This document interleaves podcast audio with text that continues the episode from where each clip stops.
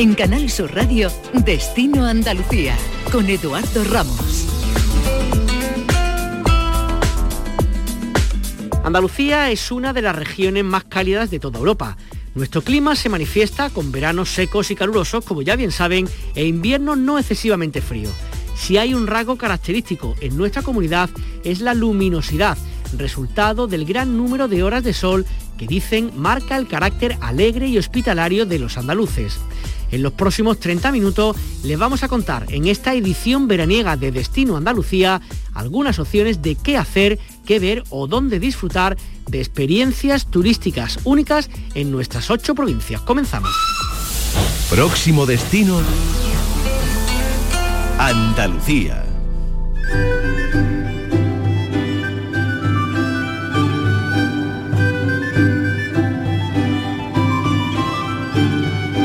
Visitas teatralizadas a entornos como el Palacio de la Condesa de Lebrija o las Moradas de Santa Teresa.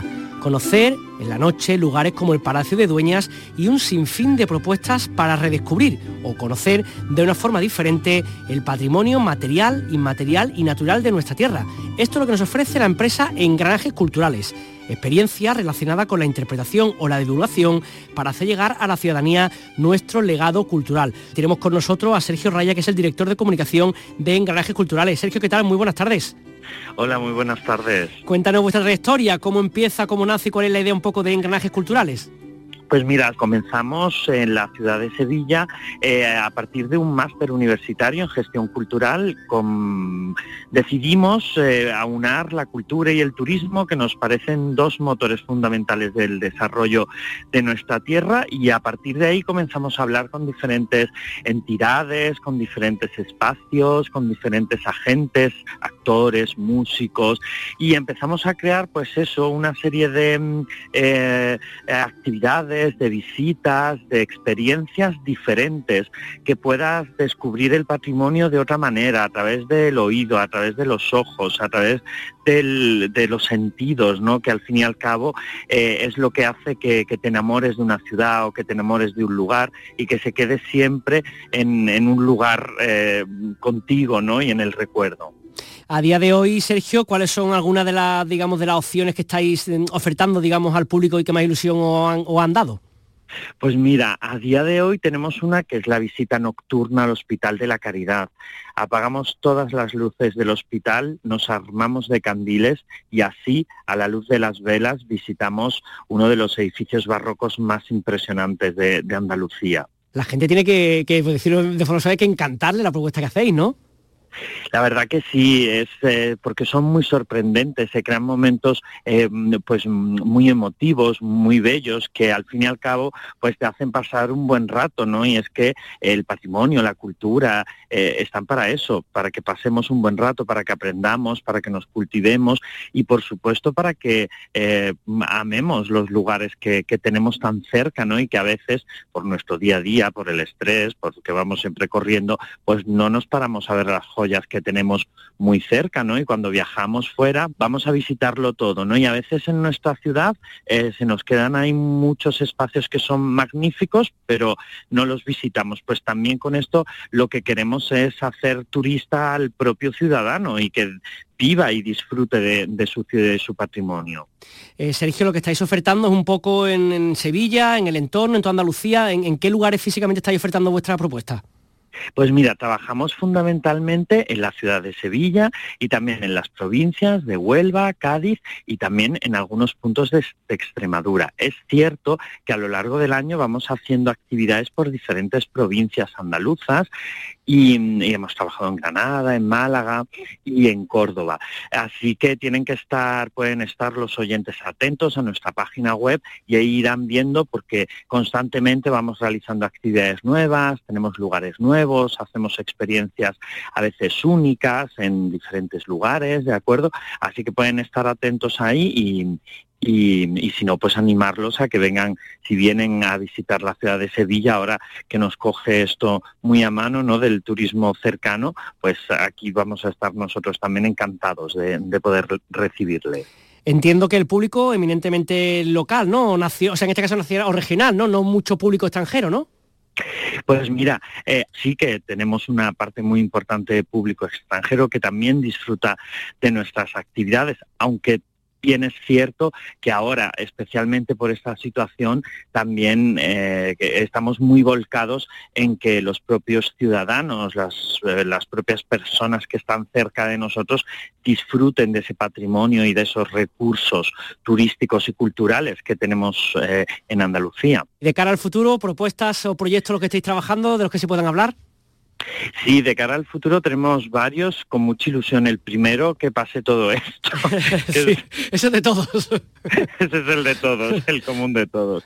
Y luego vamos a abrir espacios muy significativos con patrimonio industrial, em, visitas teatralizadas, por ejemplo, en el acuartelamiento aéreo de Tablada. Es un lugar magnífico, muy desconocido, uno de los primeros acuartelamientos aéreos de toda España, con una arquitectura regionalista espléndida y no te puedo decir mucho más, no, además de otros muchos espacios en varias provincias de Andalucía donde vamos también a ir trabajando con ellos. Pues invitamos a nuestros oyentes que estén interesados, que se metan en vuestra página web, en Ganajes Cultural, que la verdad que es muy amplia, tiene muchísima, muchísima oferta y muchísimas cosas interesantes por hacer. Sergio Raya, director de comunicación de la empresa, muchísimas gracias por estar en los micrófonos de Destino Andalucía. Nada, muchísimas gracias a vosotros por ayudarnos a difundir, como siempre, la cultura y el turismo.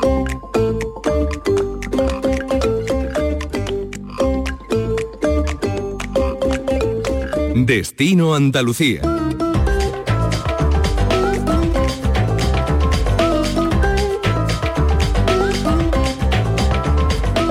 Le invitamos ahora a hacer turismo a través de los gustos de cada uno y gracias a una aplicación del móvil, My que le recomienda rutas personalizadas y conecta los gustos de cada persona con lugares turísticos, gastronomía o agenda cultural.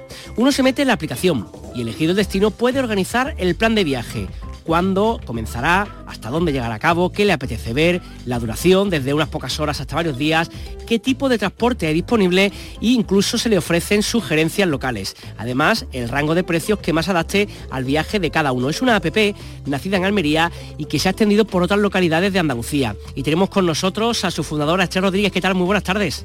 Muy buenas tardes. ¿Cómo nace, digamos, esta app? Pues, eh, a ver, es un, eh, la app es, una, es, la herramienta principal, pero bueno, también está la web y nace de la, de la necesidad que, tanto yo como, como el otro fundador teníamos de conectar de una forma más personalizada el viajero, al ciudadano, con el destino o el entorno que vaya a visitar.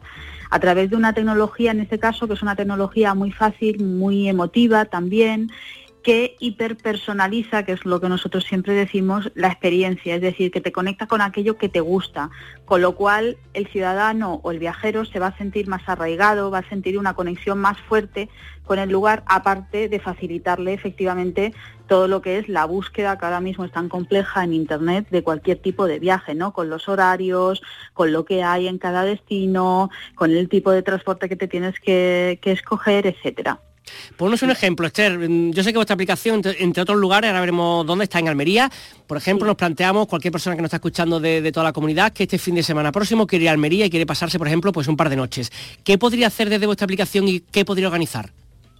Pues se puede organizar absolutamente todo el planning. Está pensada para que, para, bueno, tiene, tiene tres, tres pestañas abajo, una vez que te la descargas, My Street Book, hay una pestaña que es una lupita, que es la parte inspiracional, la que llamamos inspiracional, es lo que más ha gustado a, otros usuarios, a otras personas, y se puede filtrar fácilmente. Luego está la pestaña de rutas, que lo que hace es que tiene un configurador en el cual pues nosotros podemos elegir playa, flamenco, tapas, etcétera la aplicación es suficientemente inteligente para hacerte rutas distintas en cada uno de los días y esto es muy importante. Además mezcla gastronomía con eh, pues todo lo demás que nos has podido decir o que sabemos que te pueda gustar. ¿no?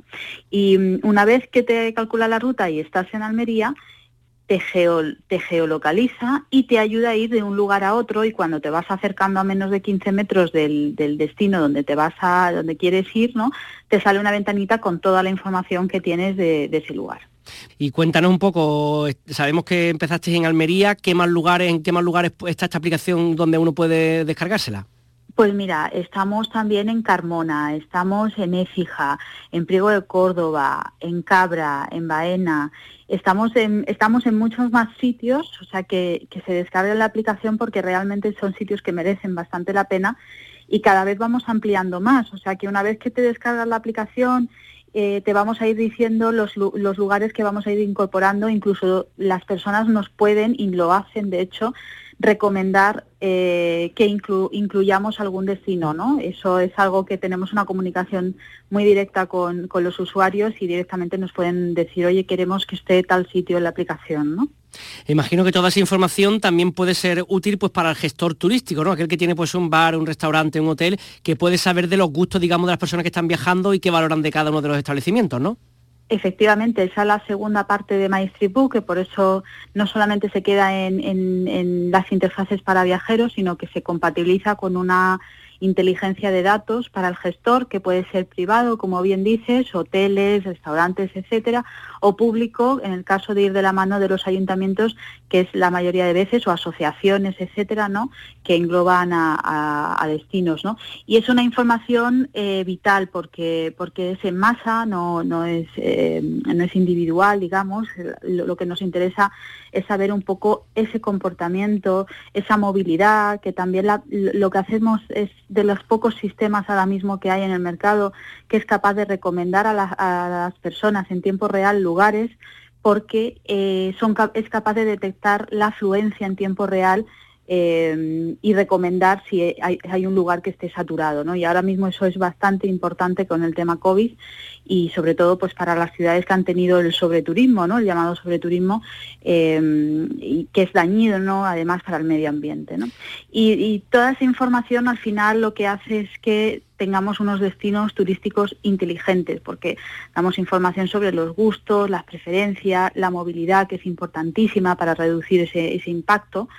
Em, y llevamos ya un tiempo colaborando con asociaciones, trabajando para destinos que son pequeños, que tienen unas problemáticas que son distintas, ¿no? Y que muchas veces no tienen, no tienen medios para, para abordarlas y nosotros justamente lo que hacemos es ayudarles. Entonces, es una ilusión muy grande que a través de nuestra tecnología podamos alcanzar Em, este, esta, estos pueblos ¿no? que, y poder visibilizarlos, ya que pues, las grandes tecnológicas o, pues, no están ahora mismo tan interesadas ¿no? en ese mundo rural y, pues que las empresas pequeñas y además andaluzas podamos hacer ese servicio es fantástico, estamos encantados. Pues Esther Rodríguez, fundadora de Majestic Books, muchas gracias por estar con nosotros esta semana. Muchas gracias a vosotros por llamarme. Gracias. Descubre tu tierra. Ven con Canal Sur Radio. Destino Andalucía. Hola a todos, soy Manuel Lombo, cantante andaluz. Hay un rincón especial de Granada que, que para mí tiene, tiene una magia diferente, que es el Paseo de los Tristes. Granada está en un enclave geográfico además que lo tiene todo y es una, una ciudad que se conserva de forma muy, muy auténtica. Tiene un algo para mí demasiado especial.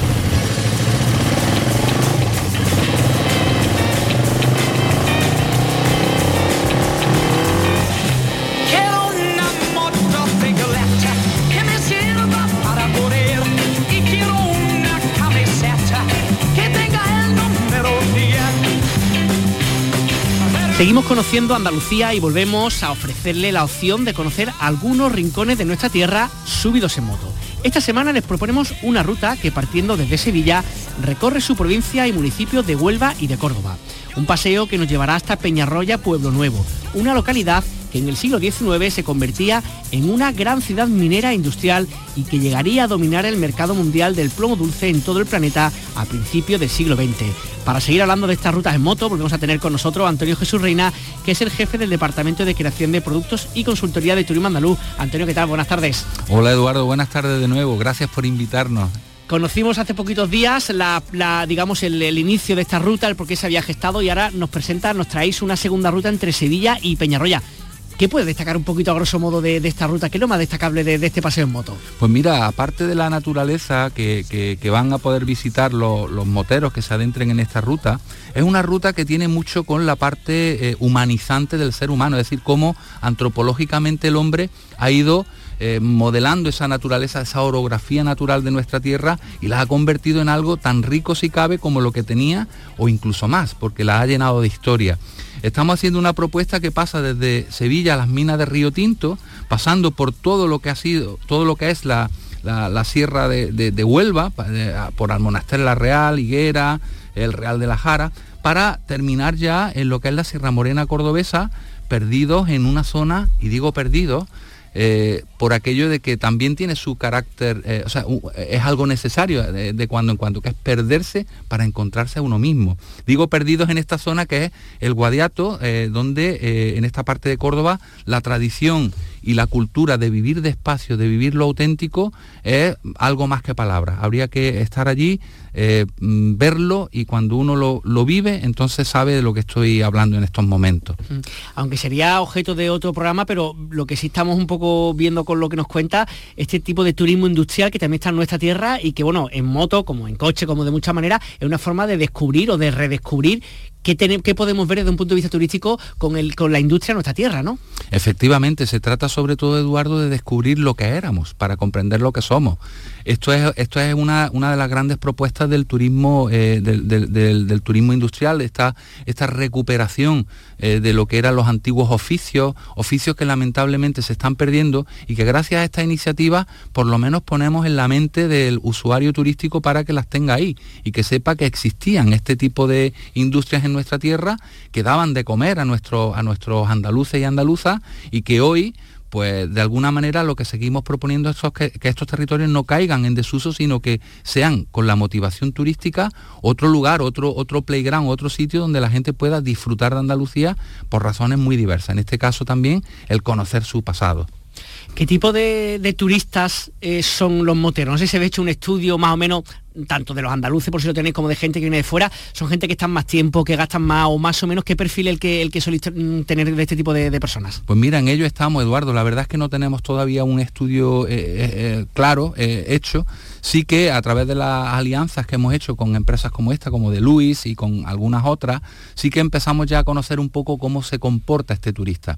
Este turista es un turista con una edad no tan joven como nos podemos imaginar, es decir, es una persona acomodada, una persona que, normalmente está posicionada, por, ya digo, por los retazos de estudio que estamos viendo, está, eh, son profesiones liberales, eh, profesiones donde se dispone o se puede disponer de mucho tiempo, eh, económicamente potentes, porque para tener una buena moto y poder pasar muchos días ah, rodando sobre ella, pues se necesita tiempo y se necesita dinero para mantener este tipo de cosas.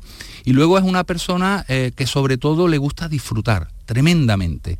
Eh, lamentablemente no puede disfrutar todo lo que le gustaría en una tierra como la nuestra, que es una tierra de vinos, ¿vale? No podría disfrutar. ¿no?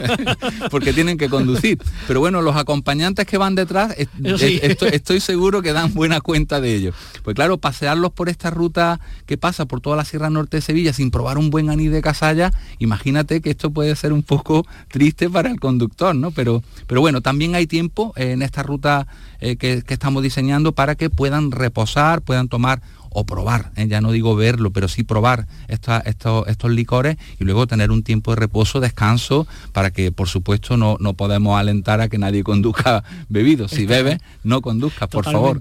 que son rutas por lo que estamos viendo aproximadamente de unos 350 kilómetros que entendemos que se puede hacer en un día o también de pronto uno puede empezar y dice, ya hago 150 kilómetros y me quedo aquí en Cazalla de la Sierra tranquilamente hasta el resto del día. Efectivamente, ¿no? son unas propuestas, eh, no, son unas propuestas, eh, digamos, obligatorias, una, propuesta que, que empiece en un sitio y termine en otro. Es una propuesta viajera en la que las personas, pues, por supuesto, son libres de darse la vuelta en el lugar donde, donde consideren o quedarse a disfrutar más en un espacio que en otro. Lo que sí está claro y es que desde cabo a rabo lo que sí que proponemos es intentar sorprender a ese motero, a ese, ese turista, con aquello que consideramos eh, lo más eh, atractivo dentro de lo que encontramos en ese espacio eh, territorial y en esa orografía que le proponemos atravesar. Aquellos que les interese esta propuesta, ¿cómo hacen para tener más información? Pues a, través de nuestra página web andalucía.org, www.andalucía.org. Ahí existe un espacio de rutas, rutas moteras, y ahí tendrán información de todos estos lugares que estamos proponiendo visitar. Antonio Jesús Reina, muchas gracias por estar de nuevo aquí en Canal Sur Radio. Muchas gracias a vosotros por invitarnos. Turismo, viajes, ocio, escapadas. Destino Andalucía. Seguimos ahora contándoles otro de los grandes atractivos turísticos que tiene Málaga, sus cuevas, lugares en los que además de su belleza natural se esconden los secretos, los modos de vida y el arte que ha tenido nuestra tierra desde hace más de 40.000 años. Nos lo cuenta Cristina Mena. Existe una Málaga fascinante que no está bajo el sol ni a la orilla del Mediterráneo. Se encuentra bajo tierra, hasta 70 metros o más dentro de la roca caliza penibética.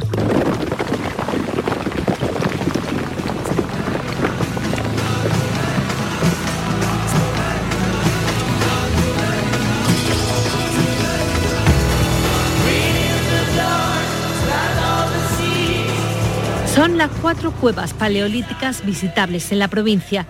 La famosa cueva de Nerja, la del Tesoro, la de Ardales y la de la Pileta cuatro joyas geológicas, pero sobre todo arqueológicas, artísticas y antropológicas.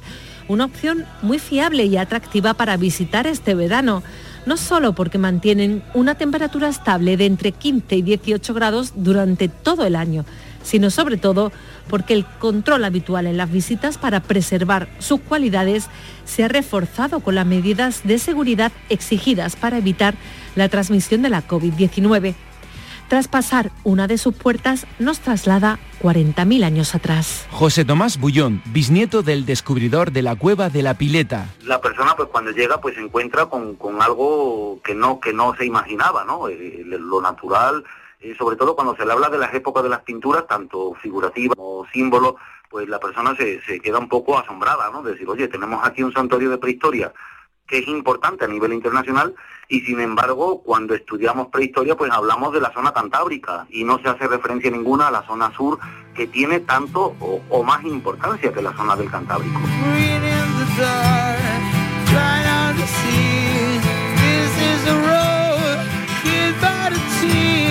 Pedro Cantalejo, director conservador de la Cueva de Ardales, investigador principal en las cuevas prehistóricas de Málaga. Un viaje perfecto, una experiencia, vivirla en una cueva que es el escenario original. Es decir, que una de las cosas que tenemos que tener en cuenta cuando visitamos una cueva como la de Ardales, la de Nerja, la de la Pileta o la del Tesoro en Rincón de la Victoria, es que realmente estamos en una, en una escenografía que no ha cambiado, es decir, que fue la misma que tuvieron nuestros antepasados, que discurrieron por allí, que pintaron, que, hicieron fuego, que comieron, que durmieron, y todo eso se rastrea en una cueva, lo que permite vivir una experiencia única de eh, conocimiento, ¿eh? una experiencia de conocimiento.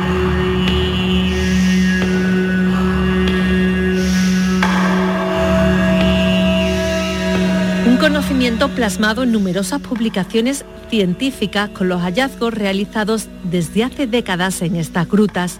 Actualmente, entre otras, la Universidad de Sevilla está desarrollando excavaciones en la cueva de la Pileta en Benaoján con el proyecto de imágenes hiperespectral que permite sacar a la luz numerosas pinturas rupestres que aún permanecen por descubrir en el 80% de las salas de la cueva que no son visitables.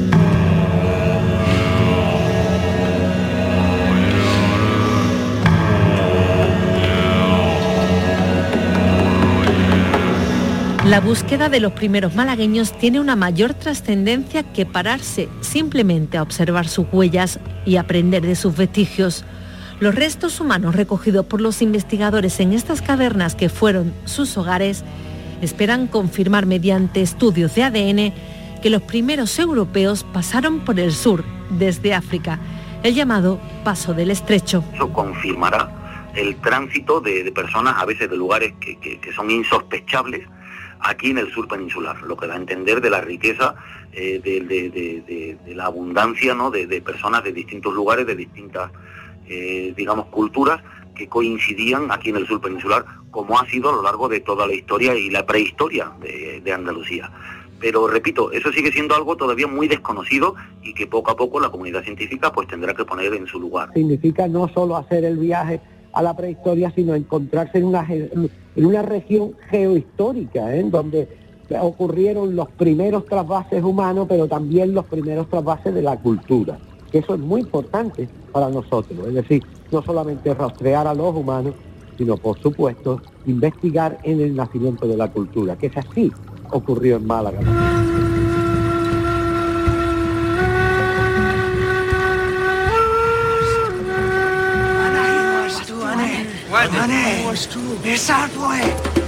Nos dirigimos ahora hacia la Cueva del Tesoro o las Cuevas del Cantal, un conjunto de grutas ubicadas en un promontorio calizo entre la Cala del Moral y Rincón de la Victoria.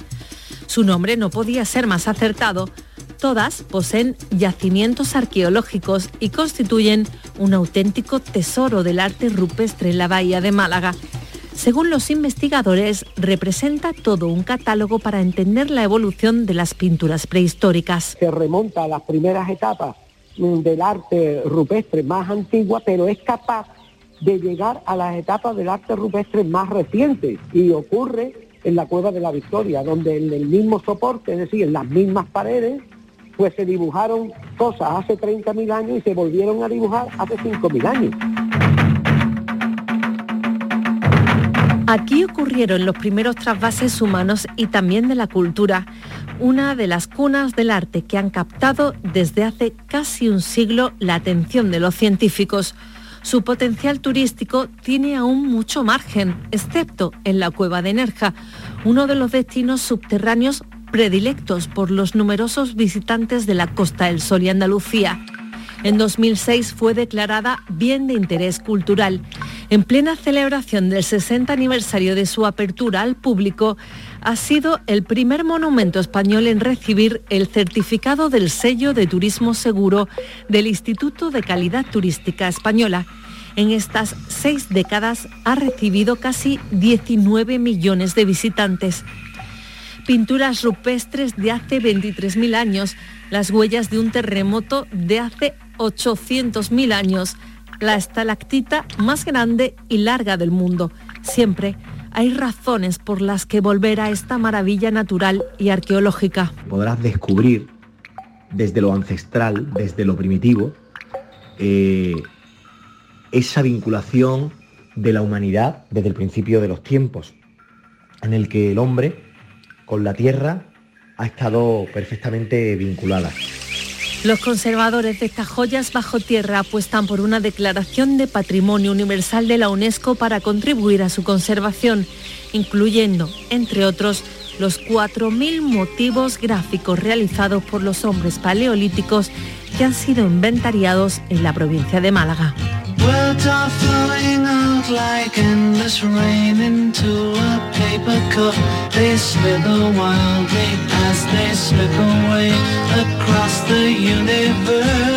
Hasta aquí llegamos por esta semana en Destino Andalucía. Si quieren volver a escuchar este programa o cualquier otro, pueden hacerlo en nuestra página web canalsur.es. Que disfruten de los que le queda de día.